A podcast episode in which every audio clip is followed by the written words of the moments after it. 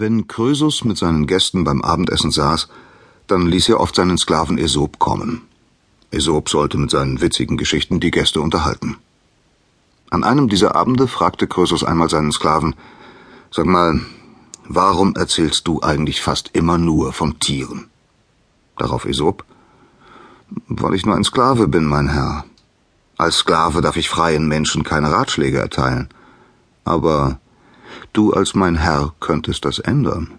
Du musst mich nur freigeben und erklären, dass ich kein Sklave mehr bin, sondern ein freier Mann. Der steinreiche Krösus war in guter Laune. Er sprach, ich werde dich freigeben. Und zwar sofort.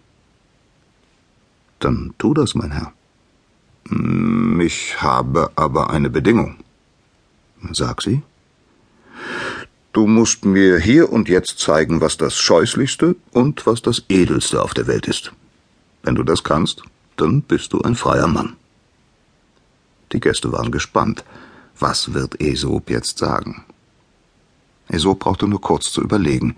Dann streckte er vor der verblüfften Gesellschaft seine Zunge heraus und zeigte sie nach allen Seiten. Äh, was soll das? staunte Chrysos. Was soll das? Aesop erklärte, das, mein Herr, war das Scheußlichste, was es auf der ganzen Welt gibt, die menschliche Zunge.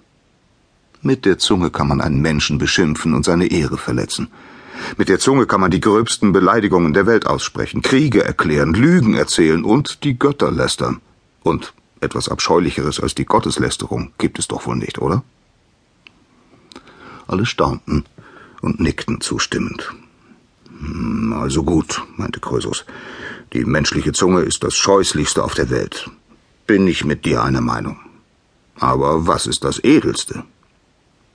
Aesop streckte wieder seine Zunge heraus und zeigte sie wieder nach allen Seiten. Was soll das denn jetzt wieder? staunte Krösus. Das, mein Herr, was ihr alle gerade gesehen habt, war das Edelste, das es auf der ganzen Welt gibt, die menschliche Zunge. Mit der Zunge kann man die schönsten Worte aussprechen, die schönsten Lieder singen und Liebe und ewige Treue schwören. Man kann einem verzweifelten Mut zusprechen, man kann die Götter lobpreisen und philosophische Weisheiten aussprechen. Man kann kluge Gedanken verbreiten. Und etwas Edleres als die Philosophie gibt es doch wohl nicht, oder? Alle staunten und nickten wieder zustimmend. Er hat recht, er hat recht. Jetzt musste Krösus sein Versprechen einlösen. Er erklärte also Aesop zu einem freien Menschen. Du bist kein Sklave mehr. Du bist ein freier Mensch. Mach, was du willst. Aesop verließ daraufhin das Haus des Krösus. Und mit ihm verschwanden auch viele Freunde des reichen Krösus, die nur gekommen waren, um die Geschichten des Aesop zu hören. Das ärgerte den Krösus so sehr, dass er zu einer schändlichen List griff. Er beschuldigte den armen Aesop, einen goldenen Krug aus seinem Haus gestohlen zu haben. Soldaten fanden den Krug in Aesops Hütte. Dort hatte ihn auf des Krösus Befehl einer seiner Diener heimlich im Fußboden eingebuddelt und versteckt. Nach dem damaligen Recht wurde ein freier Mensch für einen Diebstahl mit dem Tode bestraft. Er wurde gezwungen, sich von einem Felsen ins Meer zu stürzen.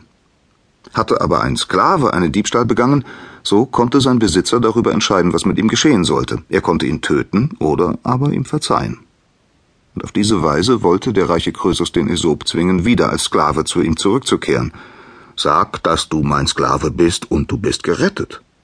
Aber Aesop stieg lieber freiwillig auf einen hohen Felsen. Viele seiner Bewunderer und Freunde begleiteten ihn.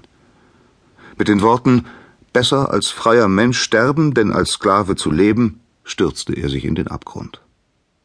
Und diese letzten Worte, die Aesop gesagt haben soll, erzählt man sich noch heute.